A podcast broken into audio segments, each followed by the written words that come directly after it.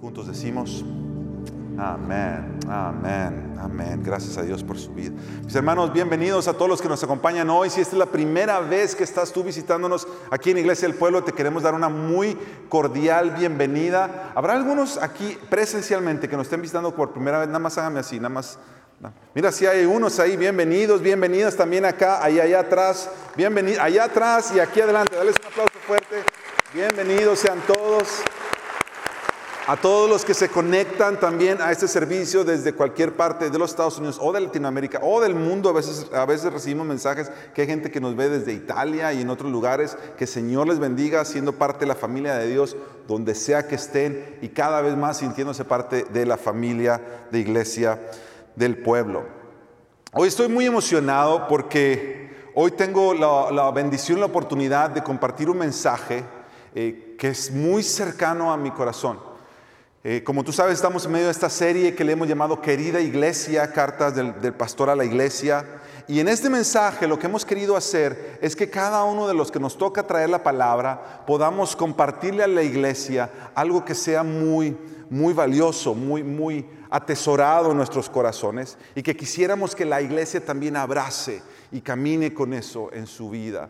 Eh, y entonces hoy eh, tengo esta ah, bendición de predicar este este mensaje que, le he llamado transformados por su gloria, transformados por su gloria. Y, este, mensaje ha estado en mi vida por años, ha sido, ha sido, uno de los mensajes que más me ha marcado, más me ha formado al ir estudiando cada vez más la palabra, cada vez he ido creciendo más porque cada vez he descubierto más cosas en toda esta historia y toda esta narrativa. Y, mi oración, eh, sinceramente, y lo digo, y lo digo también como una humildad, es que las vidas de algunos sean tocados hoy de tal manera por la palabra de Dios que, que tu vida no sea igual, que seas marcado por su gloria de tal manera que vivas para su gloria, como Él te llama y Él nos llama a vivir. Eh, les voy a invitar entonces que estemos de pie para leer los textos, que serán los textos claves de esta mañana, y hoy tendremos dos porciones un poco largas en Génesis capítulo 28, versículos 10 al 16, y Génesis 32, versículos 22 al 30. Vamos a leer la historia de Jacob y cómo Dios mostró su gloria en la vida de Jacob y cómo Dios transformó a Jacob para su gloria. La palabra de Dios dice Génesis 28, comenzando en el versículo 10. Jacob salió de Berseba y fue para Arán. Llegó a cierto lugar y pasó la noche ahí, porque el sol se había puesto. Tomó una de las piedras del lugar, la puso de cabecera y se acostó en aquel lugar. Tuvo un sueño y vio que había una escalera apoyada en la tierra cuyo extremo superior alcanzaba hasta el cielo. Por ella los ángeles de Dios subían y bajaban. El Señor estaba de pie junto a él y dijo, yo soy el Señor, el Dios de tu padre Abraham y el Dios de Isaac. La tierra en la que estás acostado te la daré a ti y a tu descendencia. También tu descendencia será como el polvo de la tierra te extenderás hacia el occidente y hacia el oriente, hacia el norte y hacia el sur. Y en ti y en tu simiente serán benditas todas las familias de la tierra. Ahora bien, yo estoy contigo. Te guardaré por donde quiera que vayas y te haré volver a esta tierra. No te dejaré hasta que haya hecho lo que te he prometido. Despertó Jacob de su sueño y dijo, ciertamente el Señor está en este lugar y yo no lo sabía. Y tuvo miedo y añadió, cuán imponente es este lugar. Esto no es más que la casa de Dios y esta es la puerta del cielo.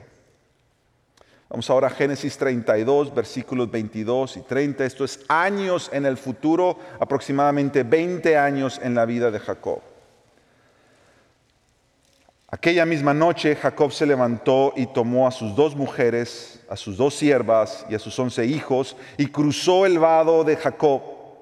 Después que los tomó y los hizo pasar el arroyo, hizo pasar también todo lo que tenía. Jacob se quedó solo y un hombre luchó con él hasta rayar el alba. Cuando vio que no podía prevalecer contra Jacob, lo tocó en la coyuntura del muslo y se dislocó la coyuntura del muslo de Jacob mientras luchaba con él.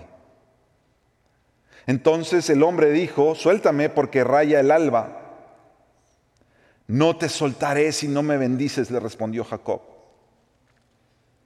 ¿Cómo te llamas? le preguntó el hombre. Jacob, le respondió él. Y el hombre dijo, tu nombre ya no será Jacob, sino Israel, porque has luchado con Dios y con los hombres y has prevalecido. Entonces Jacob le dijo, dame a conocer tu nombre. ¿Para qué preguntas por mi nombre? le respondió el hombre. Y lo bendijo ahí. Y Jacob le puso aquel lugar el nombre de Peniel, porque dijo, he visto a Dios cara a cara y ha sido preservada mi vida. Esa es la palabra del Señor. Padre, una vez más venimos a ti y te pedimos que tú nos ilumines por la gracia de tu Espíritu Santo. Espíritu Santo de Dios, quisieras hoy abrir nuestro corazón, quisieras abrir nuestro entendimiento, quisieras darnos la gracia, Santo Espíritu de Dios, de dejar todas nuestras defensas a un lado, de ponerlas al lado abrirnos a la palabra de Dios y a la obra que Él quiere hacer. Espíritu Santo de Dios, revélanos lo que tú quieres revelarnos hoy y que todos juntos salgamos no solamente consolados, pero también confrontados por la palabra de Dios, y no solamente restaurados, pero también renovados por la palabra de Dios. Te lo pedimos en el nombre de nuestro Salvador Jesús. Y juntos decimos, amén. Gracias iglesia, puedes tomar tu asiento. Como estábamos diciendo hace rato, la vida pasa muy deprisa. Y si hay algo que hemos aprendido en medio de este año y medio de pandemia, son dos cosas. Uno es que eh, la vida es muy frágil y otra que la vida es un regalo. La vida es un regalo de Dios y tú con esa vida no quieres simplemente dejar que pase. Tú quieres vivirla al máximo para Dios y para su gloria. Mi, deseo es que al ir a través de esta historia, porque vamos a recorrer toda la historia de Jacob, para eso voy a intentar, no sé si pueda, pero voy a tratar de predicar un poquito más como Aníbal, en el sentido que él predica como a mil por hora. Voy a ver si me sale, porque si no, no me va a dar el tiempo. No creo, la verdad, pero bueno, tratamos. Dios ha estado presente en tu vida, en cada etapa de tu vida. Mira, ¿por qué no volteas con alguien que tengas a tu izquierda o a tu derecha y dile, Dios ha estado siempre presente en tu vida? Dile eso. Dios ha estado siempre presente en tu vida. Esa es una realidad. Y no ha estado ahí porque sí, Dios ha estado ahí porque su deseo siempre ha sido transformarte y transformarme para ser más como Él es. Ese es el deseo de Dios. Y cada cosa, la palabra enseña que los creyentes, cada cosa que los creyentes pasan, no importa cómo la catalogue, si es una situación difícil es una tragedia, las bendiciones, los logros, todo lo que el creyente pasa, la palabra de Dios dice en Romanos que es para su bien. Ese bien no significa necesariamente que es para que te sientas bien. Ese bien significa para que tú y yo seamos conformados más y más a la gloria de Dios. Eso es lo que significa. Todo lo que Dios permite en tu vida es para transformarnos para su gloria. Ahora, Jacob es un personaje muy singular y muy clave en la historia de la Biblia. Él es el tercero de los patriarcas, es decir, es el hijo de Isaac, el nieto de Abraham. Tú sabes que Dios es un Dios de pacto, lo hemos estudiado aquí en la iglesia y, y hemos aprendido que Dios hizo un pacto con su pueblo y ese pacto comienza haciéndolo con Abraham, que él iba a bendecirlo a él y a su descendencia. Lo que ese pacto conllevaba es que en la descendencia de Abraham iba a venir uno que iba a venir a traer sanidad y restauración para toda la creación. Ese pacto que Dios hace con Abraham se lo recuerda a su hijo Isaac y una vez más se lo recuerda a su hijo Jacob, que lo acabamos de leer hace rato. Pero en mi caminar con el Señor he aprendido que Jacob es una figura tan clave para ti y para mí que yo debo prestar mucha atención. a su vida.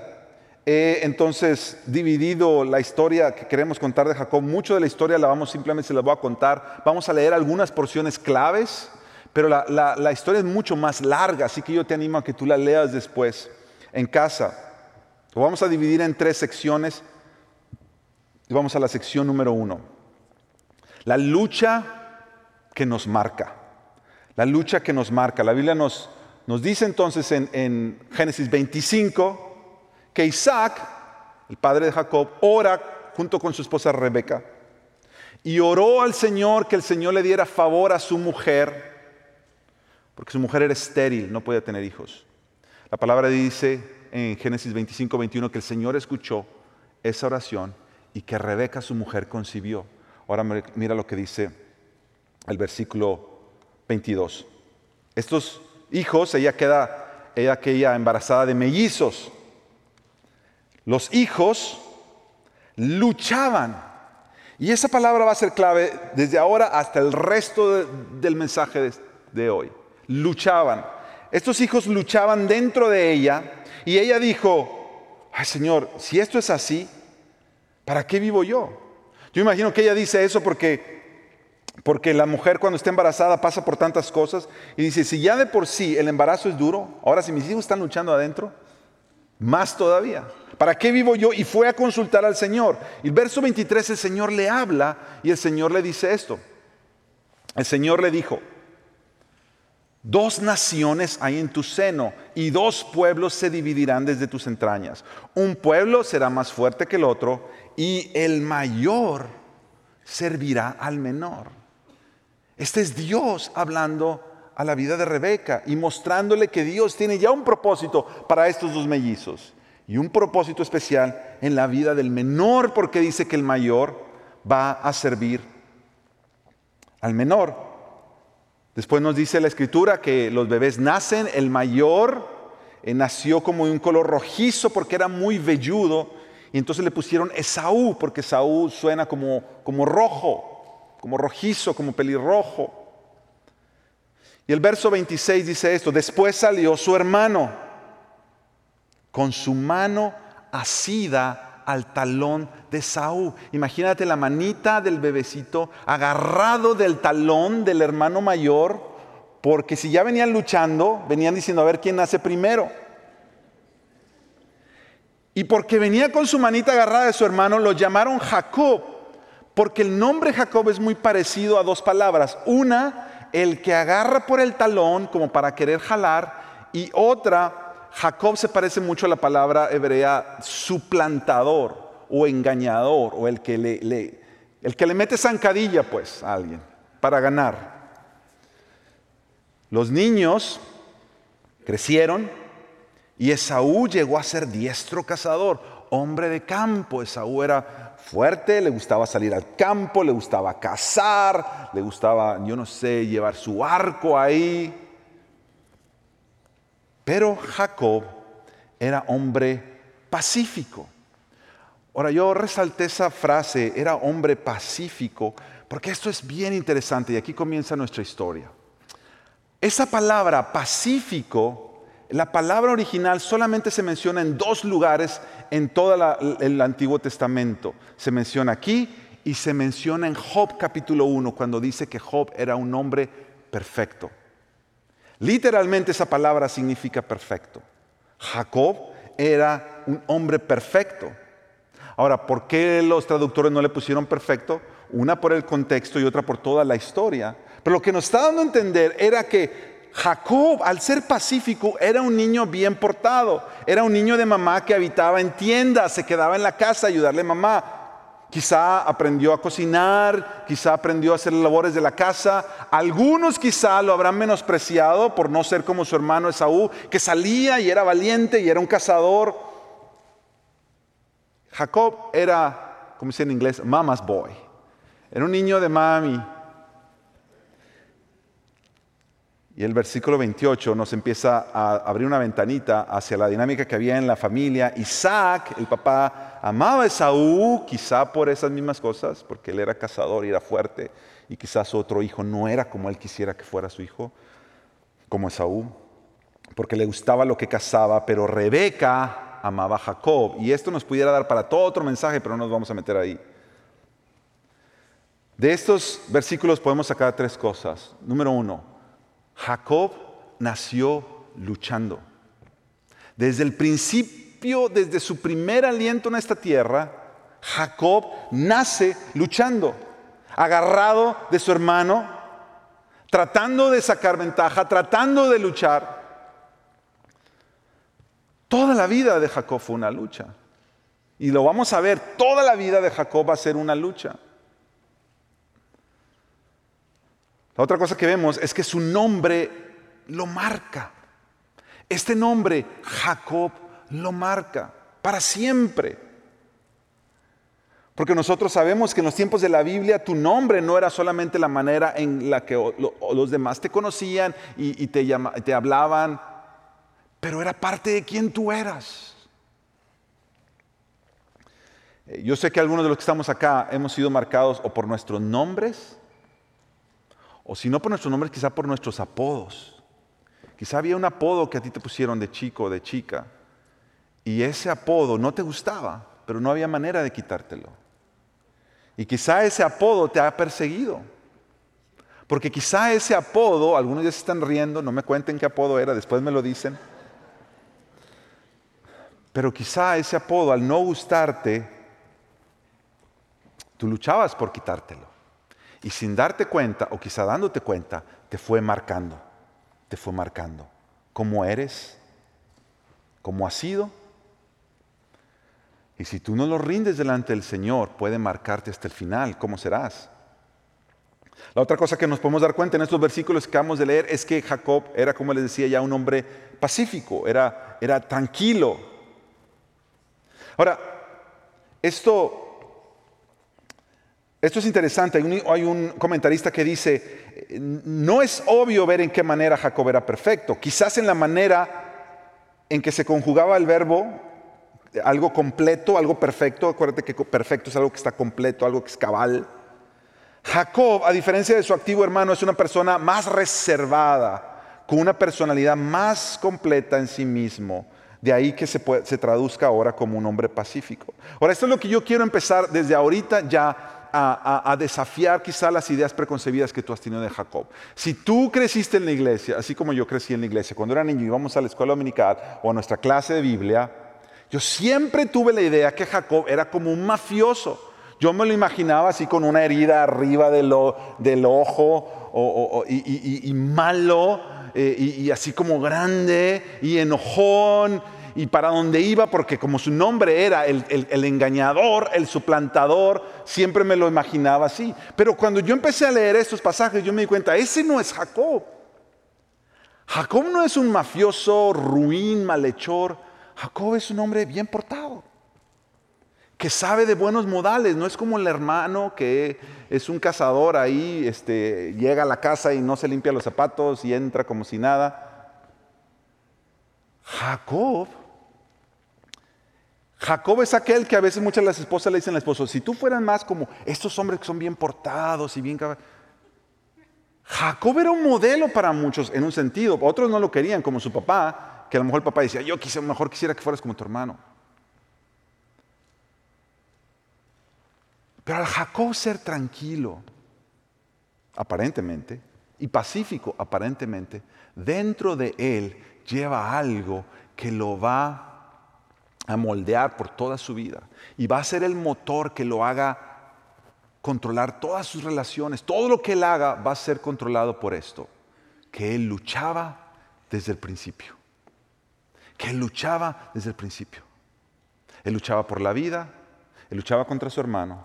Ahora, no hay nada de malo en luchar. Tú has aprendido que la gente nos dice, tenemos que luchar por salir adelante. Y tú tienes que luchar por salir adelante. Quizá tus padres cuando eras pequeños te decían, mi hijo, mi hija, en esta vida hay que ser trabajador y hay que aprender a luchar. Y yo diría, amén, eso no tiene nada de malo. El problema es luchar a costa de qué.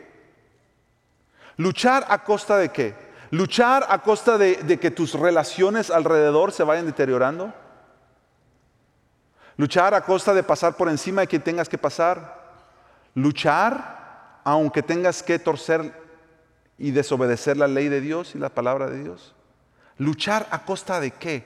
¿Cuánto te lleva a luchar? ¿Cuándo paras de luchar? ¿Cómo sabes cómo luchar es bueno y cómo sabes cuándo luchar es malo? Porque muchas de las luchas en las que tú haces en la vida, por salir adelante, te han traído a donde estás hoy. ¿Y cómo sabemos? ¿Cómo luchamos de la manera que Dios quiere que luchemos? ¿Y por qué Jacob luchaba tanto? ¿Qué es lo que tanto anhelaba? La Biblia nos va a mostrar que como Jacob no había sido primogénito, él no fue el primero que nació. Y en aquella cultura, recordemos que los primogénitos se les daba una bendición especial. El padre iba a declarar sobre el hijo primogénito una bendición especial para que el hijo primogénito llevara esa bendición por el resto de sus vidas. Y si en algún momento el padre faltaba, entonces el hijo primogénito es el que iba a hacerse cargo de sus hermanos. Por eso el hijo primogénito era tan especial y era tan importante. Y Jacob anhelaba esa bendición. Desde pequeño, desde que estaba en el vientre. Jacob anhelaba la bendición de ser primogénito y luchó por ella. Hubo una ocasión, la Biblia nos dice, no tenemos tiempo para irnos ahí, pero se las cuento rápido. Hubo una ocasión donde ya están grandes, el, muchacho grande, Saúl, va a casar, eh, él llega hambriento, hambriento, hambriento. Jacob que como ya leímos, se quedaba en la casa, le gustaba cocinar, había hecho unos frijolitos. Y a Esaú dice, uy, tengo un hambre, daría lo que fuera por un platito de frijoles. Y Jacob, que era vivo, le dice, ¿darías lo que fuera? Sí, lo que fuera. Dame tu primogenitura y te doy toda esta comida para ti. Dame el derecho de ser primogénito. Y mira, yo me imagino, Esaú, la Biblia vuelve a mencionar a Esaú en otros lugares, y Esaú dice que por el, la pasión de su vientre, las ganas de querer simplemente obedecer sus instintos. Él le dijo, ah, dame, dame, te doy lo que sea. Y Esaú le cambia la primogenitura a Jacob por ese plato de lentejas. Ese era Jacob. Jacob era esta persona bien portada, que tenía un anhelo en su corazón, recibir la bendición, y que no iba a parar con nada, no iba a hacer trampa visiblemente, pero iba a sacarle provecho a todo lo que le viniera. Yo más bien definiría a Jacob como un oportunista. Hustler se llama en inglés. Es el que saca las cosas y mueve las cosas para su beneficio. Cuando yo empecé a ver a Jacob así, yo me vi reflejado en él. Porque yo siempre he sido un, muchacho que nació en la iglesia, en una buena familia,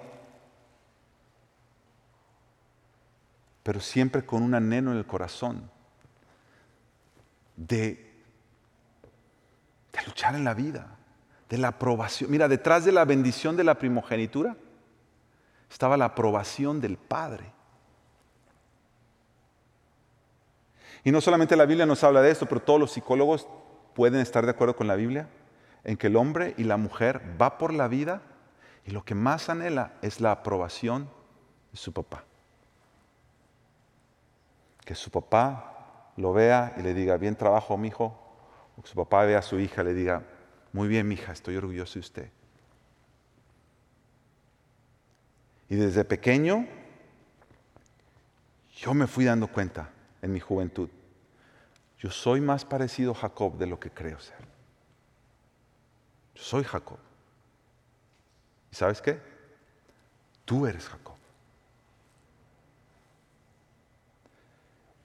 Génesis 27 entonces nos cuenta el momento en el que el padre Isaac, lleno de años, ya decide, va a bendecir a su hijo primogénito Esaú. La mamá entonces se da cuenta de eso. Y como había esta dinámica en el hogar, Rebeca viene con, Jacob y le dice, mi hijo, tu papá ya va a darle la bendición a tu hermano.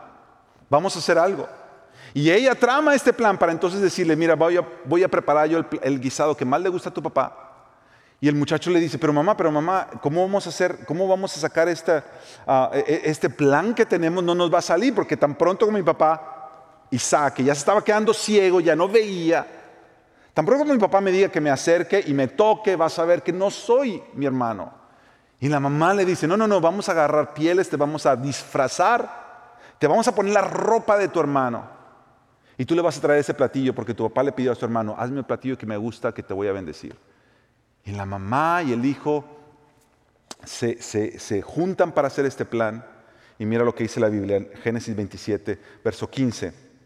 Entonces Rebeca tomó los mejores vestidos de Esaú, su hijo mayor, que ella tenía en la casa, y vistió a Jacob, su hijo menor, le puso las pieles de los cabritos sobre las manos y sobre la parte lampiña del cuello, y puso el guisado que ella había hecho y el pan en manos de su hijo Jacob. Entonces Jacob fue a su padre y le dijo, Padre mío, aquí estoy, le responde el padre, y el padre le dice, ¿quién eres, hijo mío? ¿quién eres? Le preguntó Isaac. Jacob contestó a su padre, soy Esaú, tu primogénito. Jacob aquí no solamente está cambiando el nombre, pero Jacob aquí está volviendo un impostor. He hecho lo que me dijiste. Levántate, te ruego siéntate y come de mi casa para que me bendigas. Pero Isaac dijo a su hijo, ¿cómo es que has encontrado todo esto tan pronto, hijo mío? Y mira lo que le dice Jacob, porque el Señor tu Dios hizo que así me sucediera, respondió Jacob. No solamente se está volviendo un mentiroso ahora, no solamente está siendo un usurpador y un impostor, un mentiroso, pero en la respuesta de Jacob vemos otra cosa más. El Señor, no le dice Señor mi Dios, o el Señor nuestro Dios. ¿Qué le dice? Señor, tu Dios. Para este tiempo Jacob no ha tenido un encuentro con el Dios de Isaac y con el Dios de Abraham. Quizá ha escuchado historias, pero él mismo no lo ha visto. La Biblia entonces nos va a seguir contando. Su padre le, digo, le dice, más adelante, en otra parte de ese, de ese pasaje, léelo después, te la cuento solamente. Te ruego que te acerques, le va a decir después. Te ruego que te acerques y me beses, hijo mío. Y Jacob se acerca y lo besa. Y cuando lo besa, la Biblia dice que el papá nota el olor de los vestidos. Porque traía ropa, puesta la ropa de quién? De Saúl. Y la ropa de Saúl siempre olía a qué? Al cazador, a los animales, a la sangre. Isaac cuando lo abraza y lo besa, le huele la ropa y dice este Saúl. Y ahí le pone la mano y lo bendice. Ahora, él recibe la bendición y sale corriendo. Sale de ahí con la bendición que siempre ha luchado. Quizá dentro de él dijo, ya ya lo logré, ya recibí la bendición de mi padre, sale de ahí, la mamá le dice, ahí viene tu hermano, es mejor que te vayas de aquí. Y Jacob tiene que despedirse de su mamá porque no puede ir a despedirse de su papá porque lo acaba de engañar. ¿Y cómo le dice, papá, me voy? Se va lejos. Y ahora el Jacob, que creía que ya había llegado a su destino, se va a empezar a dar cuenta que los próximos años va a seguir lucha tras lucha tras lucha. Lucha en el lugar donde va a llegar a trabajar, luchar por su esposa, luchar por su otra esposa porque le van a cambiar la primera esposa, luchar contra eh, los que les quieren, se quieren aprovechar de él. Y la vida de Jacob va a ser lucha tras lucha tras lucha. Jacob entonces sigue siendo todavía años en el futuro un oportunista, un mentiroso, un impostor y ahora han añadido otra más, fugitivo.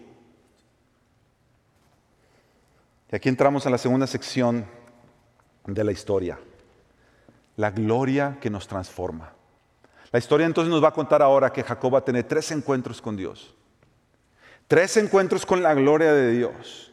Y cada uno de esos encuentros va a tener un impacto en la vida de Jacob. Esa es la parte más importante del mensaje. Así que si tienes a alguien que se está durmiendo a tu lado izquierdo a tu derecho, dile, mira, despiértate porque te vas a perder lo más importante, que ya he visto unos dos o tres por ahí. Diles, despiértate, te vas a perder la parte de la película. Mira, yo les tengo misericordia porque a mí mis hijos me dicen, vamos a sentarnos a ver una película y a veces nos estamos a ver una película y en lo más emocionante yo ya estoy. Pero mira, esto es mejor que una película, esta es la palabra de Dios. La gloria que nos transforma. Tres encuentros que Jacob va a tener con la gloria de Dios. Y el primero lo leímos al comienzo de nuestro texto. Jacob llega a un lugar, en su huida Jacob llega a un lugar, se acuesta a dormir. Y al acostarse a dormir él tiene un sueño, Dios le da un sueño. Y ese sueño de parte de Dios, en este sueño él encuentra tres cosas. Número uno, lo que él encuentra es una escalera. Él ve una escalera de, del piso, del suelo, hasta el cielo. Y en esa escalera había ángeles de Dios que subían y bajaban. Era como un portal hacia, hacia lo eterno, hacia lo divino, hacia la gloria de Dios. Que es interesante, yo un, día estaba estudiando este pasaje con mi esposa y los dos hablábamos de eso, ella escribió algo sobre eso, donde ah, yo creo que cuando tú vas huyendo, si tú ves una escalera, lo primero que piensas es mi salvación, ¿verdad? Por ahí me escapo. Lo que Jacob no estaba dando cuenta es que la salvación nunca es huir. La escalera no es nada más para que tú te vayas y huyas. La escalera es para que la salvación venga de Dios para ti. Que la salvación en Dios no es subirme de la escalera de abajo para arriba. La salvación de Dios es que la salvación de Dios viene de arriba hacia abajo, con la obra que Dios hace sobre tu vida, con lo que Dios tiene para ti y su provisión sobre tu vida y mi vida. En ese pasaje entonces, en ese lugar donde Jacob tiene ese sueño, Dios y esto es súper importante, le recuerda el pacto que hizo con su padre y con su abuelo. Se lo vuelve a repetir, tal cual. El, el, pacto que hizo con Abraham, el pacto que hizo con Isaac. Y no solamente ese pacto, una promesa de decirle, yo voy a estar contigo, yo te voy a seguir, yo te voy a bendecir. Lo leímos en el pasaje de hace rato. Pero ahora, mira, cuando tú y yo hablamos de encontrarnos con la gloria de Dios, Dios revela quién Él es, Dios revela su carácter, Dios revela su nombre ante nosotros en nuestra humanidad, en nuestro estado donde estamos, y, nosotros respondemos ante, esa revelación de Dios. Eso básicamente es la naturaleza de la adoración. Cuando tú y yo adoramos a Dios, Dios revela quién Él es, nosotros lo contemplamos y ahora respondemos a Él. Bueno, Dios ya se ha revelado, ya le ha dicho quién Él es, le ha recordado el pacto, le ha dado promesas, voy a estar contigo. Y mira la manera que Jacob responde ante esa visión de la gloria de Dios. Esto es Génesis 28, Verso 20. Entonces Jacob, después de que Dios se le ha aparecido, hizo un voto diciendo, si Dios está conmigo y me guarda en este camino en que voy, y me da alimento para comer y ropa para vestir, y vuelvo sano y salvo a la casa de mi padre, entonces el Señor será mi Dios. ¿Te acuerdas que Él no era su Dios cuando le dice a su papá, tu Dios? Ahora Él dice, bueno, si Dios cumple todo esto que Él me ha dicho que va a cumplir, déjame pararse la próxima. Entonces Jacob dijo, ¿dónde estamos? Ahí. Y vuelvo sano y salvo a la casa de mi padre. Entonces el Señor será mi Dios. Y esta piedra que he puesto por señal será casa de Dios y de todo lo que me des te daré el diezmo. Lo que está haciendo Jacob aquí,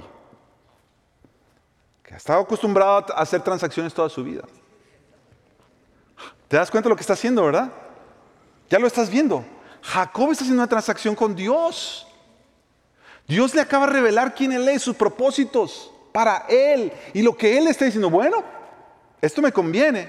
Si Dios me cuida, si Dios me guarda en mi camino, si Dios me da ropa y alimento, Él va a ser mi Dios.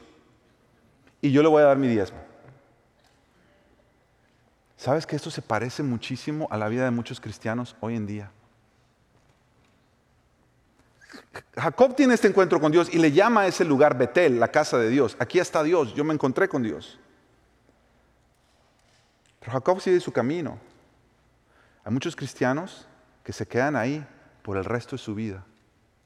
Su relación con Dios depende de lo que Dios me dé, Si Dios me cuida, si Dios me guarda, si Dios me da ropa y si Dios me da alimento, le voy a dar, ¿cuánto le daré?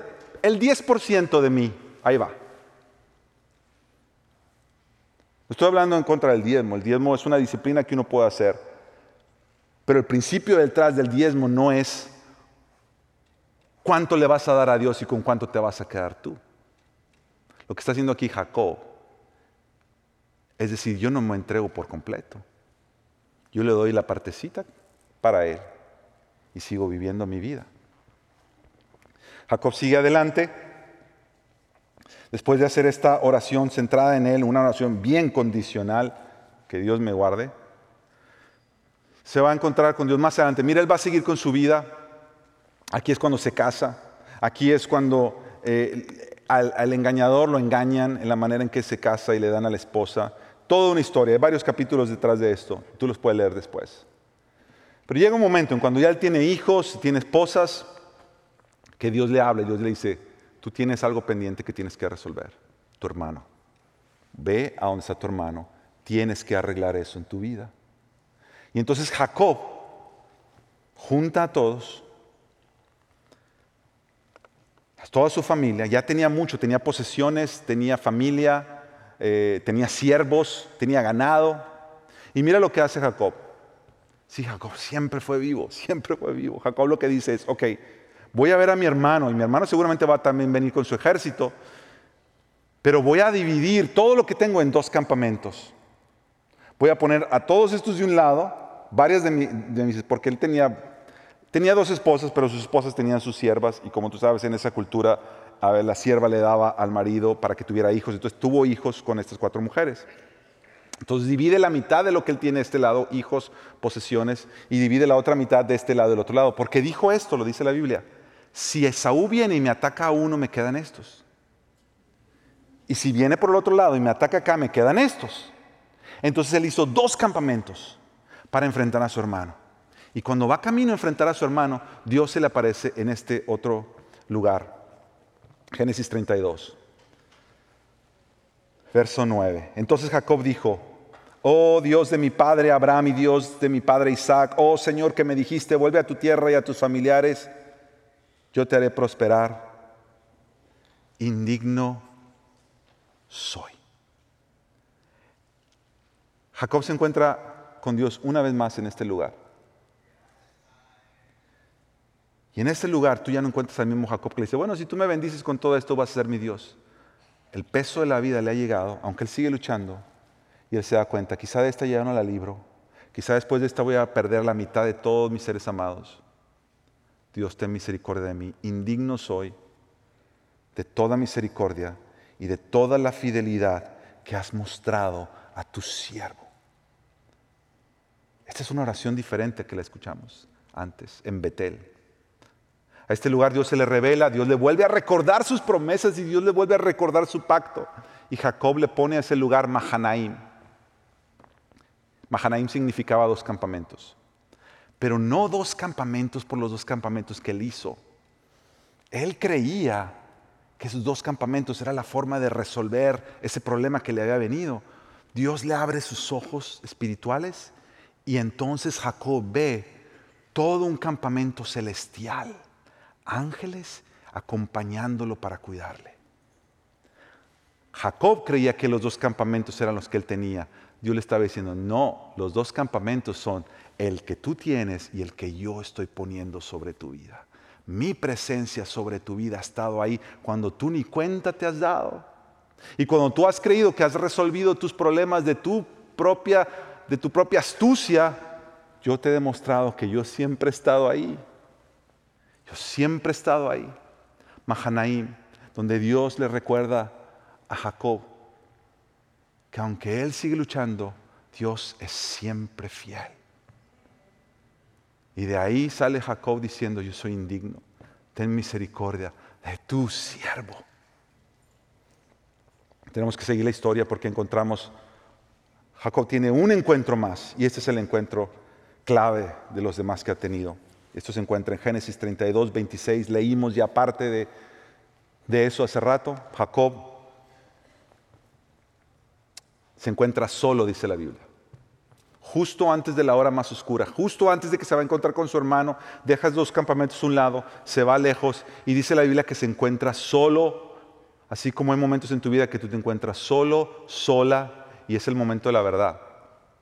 Y en ese momento dice la Biblia que se le acerca un hombre.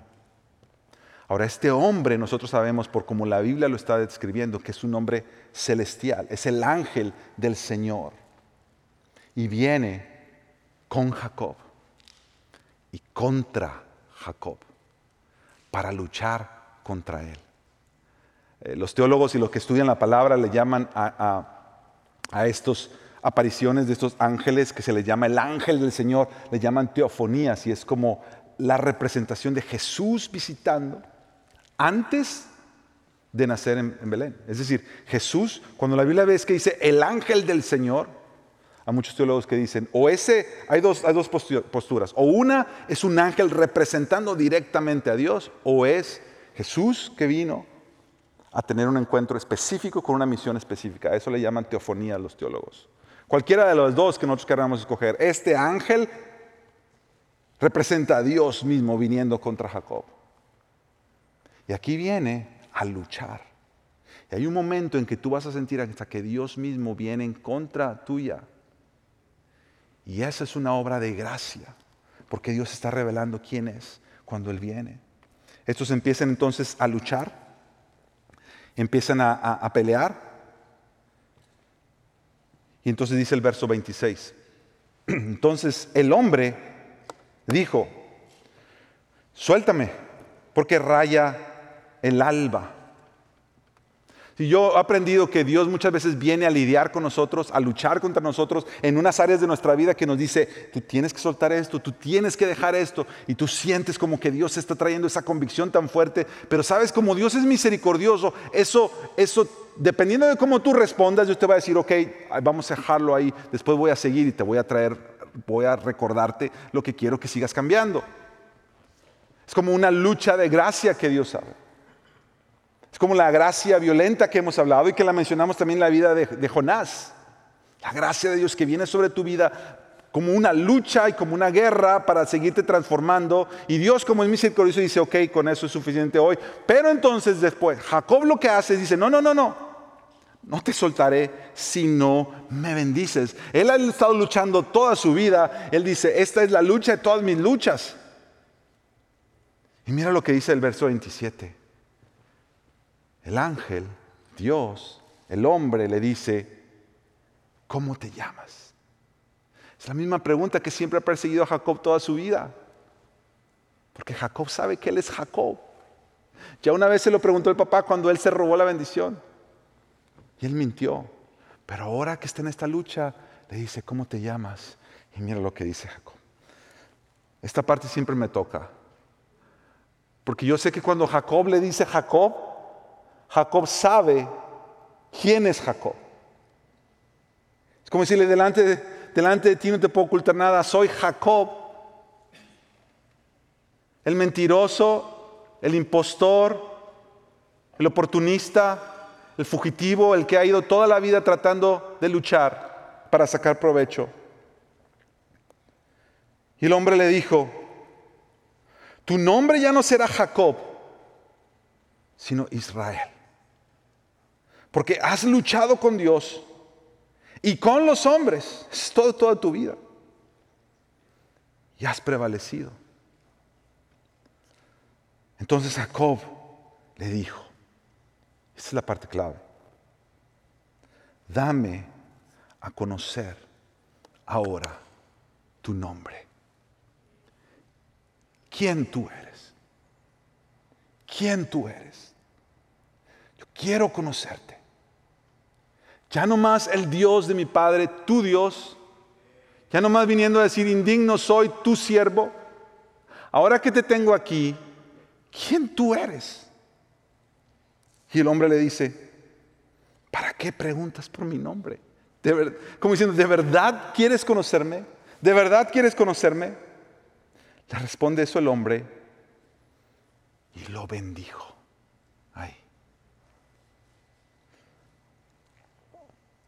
Lucha en Peniel fue una lucha de nombres, La lucha en Peniel. Recordemos el texto, Jacob le pone a ese lugar Peniel porque él dice, vi el rostro de Dios. Lo leímos al principio. La lucha en Peniel es una lucha de nombres. ¿Quién eres tú? ¿Quién eres tú? Y como mi nombre, mi naturaleza de Jacob colapsa con la naturaleza de este Dios glorioso. De hecho, la adoración, siempre que tú y adoramos, la adoración es una guerra. La adoración es una guerra de nombres. Tú vienes con tu nombre delante del nombre de Dios y al final uno de esos dos nombres tiene que rendirse. Ahora, yo siempre me pregunté a mí, ¿cómo es que Jacob gana? ¿Cómo es que Jacob puede ganarle a Dios? Yo me acuerdo de chico haber escuchado este corito, yo no sé cuántos lo, recuerdan.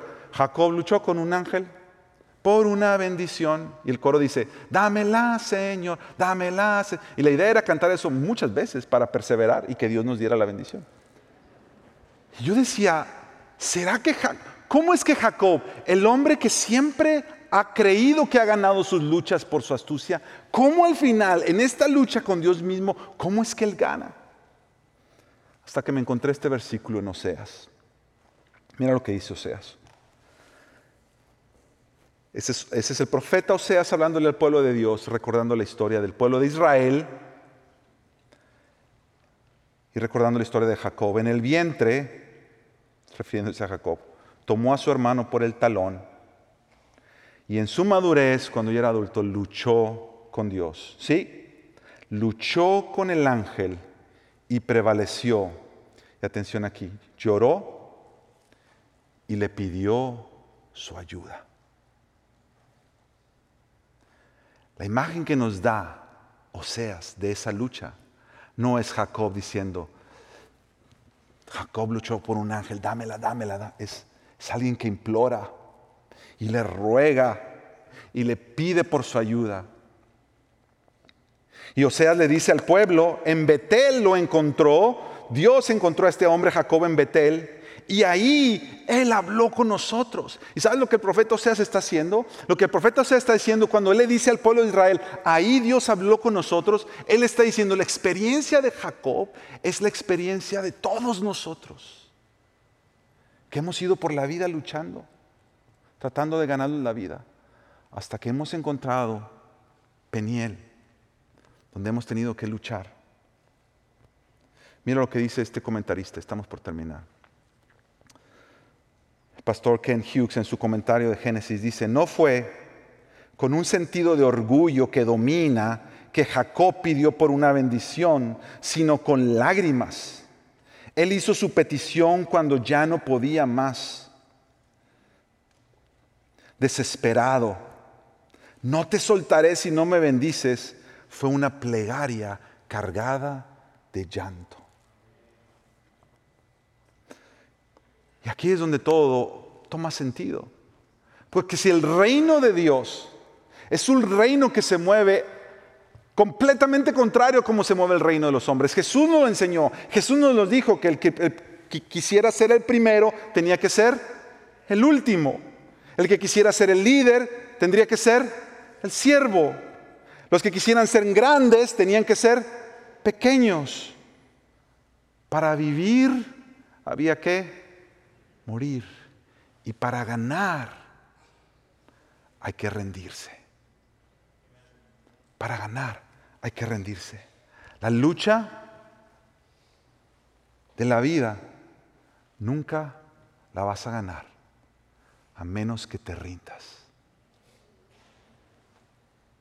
Mi hermano, todo lo que has luchado en la vida, esa lucha nunca la vas a ganar a menos que te rindas. Mi hermana, esa lucha que tú has tenido toda tu vida, con tu pasado, con lo que has hecho, nunca lo vas a dejar atrás a menos que te rindas. En Peniel. Si en Peniel es el lugar donde nos vemos a Dios cara a cara, y donde algo de nosotros tiene que morir. Es donde nuestro nombre viene ante el nombre de Él y cuando el nombre nuestro le dice, yo soy Jacob, pero ¿quién eres tú? ¿Quién eres tú? Déjame conocerte. Es cuando uno se rinde. Dice, por favor, por favor, déjame conocerte. Yo me muero con tal de conocerte. Lo dejo todo. No solamente te doy una parte de mí, todo.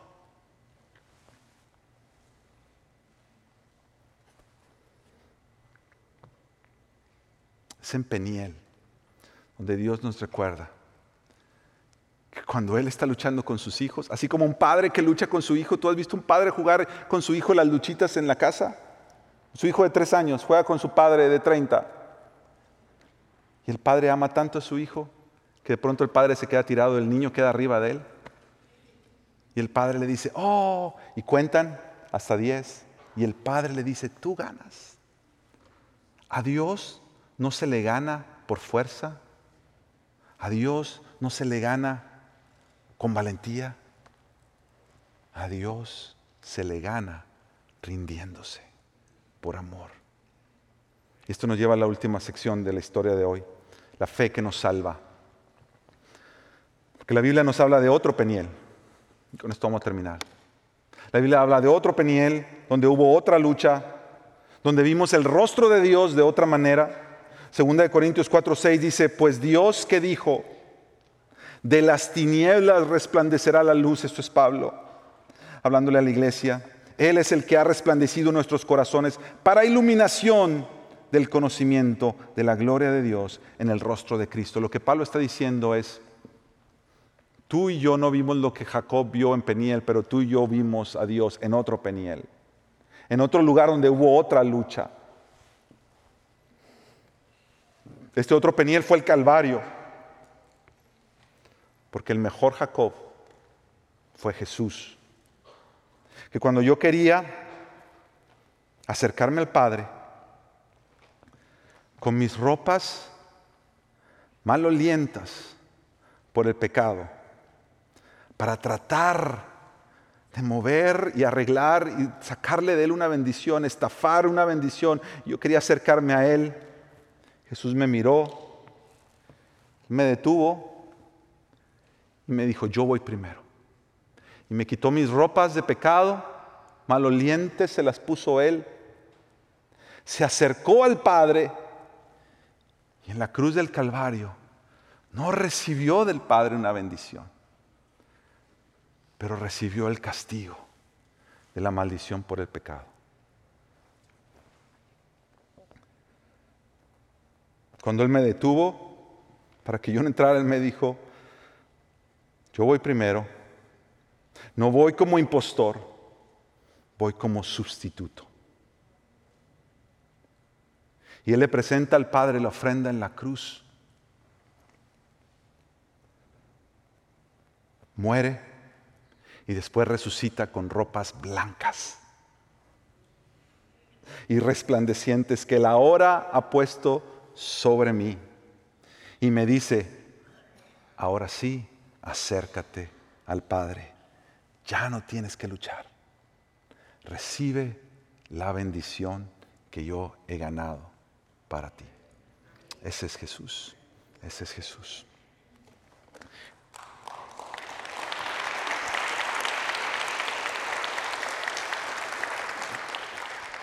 Terminamos con este versículo.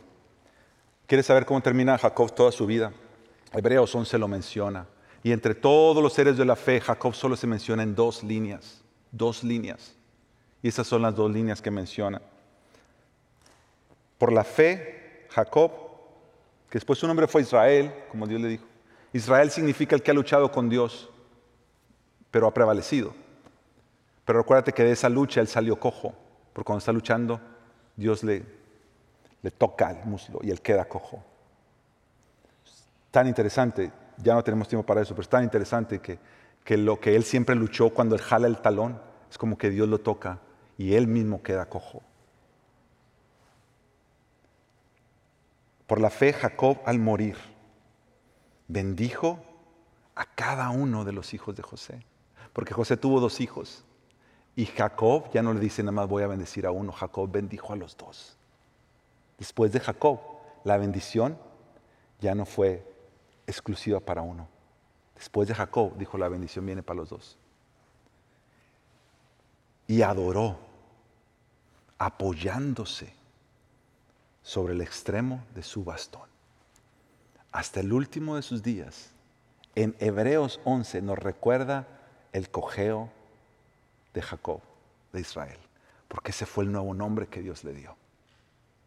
Y cuando Él se acerca y lo adora, ¿sabes que es tan interesante que la palabra adorar en el griego es la misma palabra para besar? Un beso de honra es adorar. Y Jacob pudo ya no robarle un beso a su papá haciendo creer quién no era, pero pudo venir a adorar el nombre de su Dios que lo había transformado. El impostor terminó su vida como un adorador. Esa es mi oración para ti y para mí.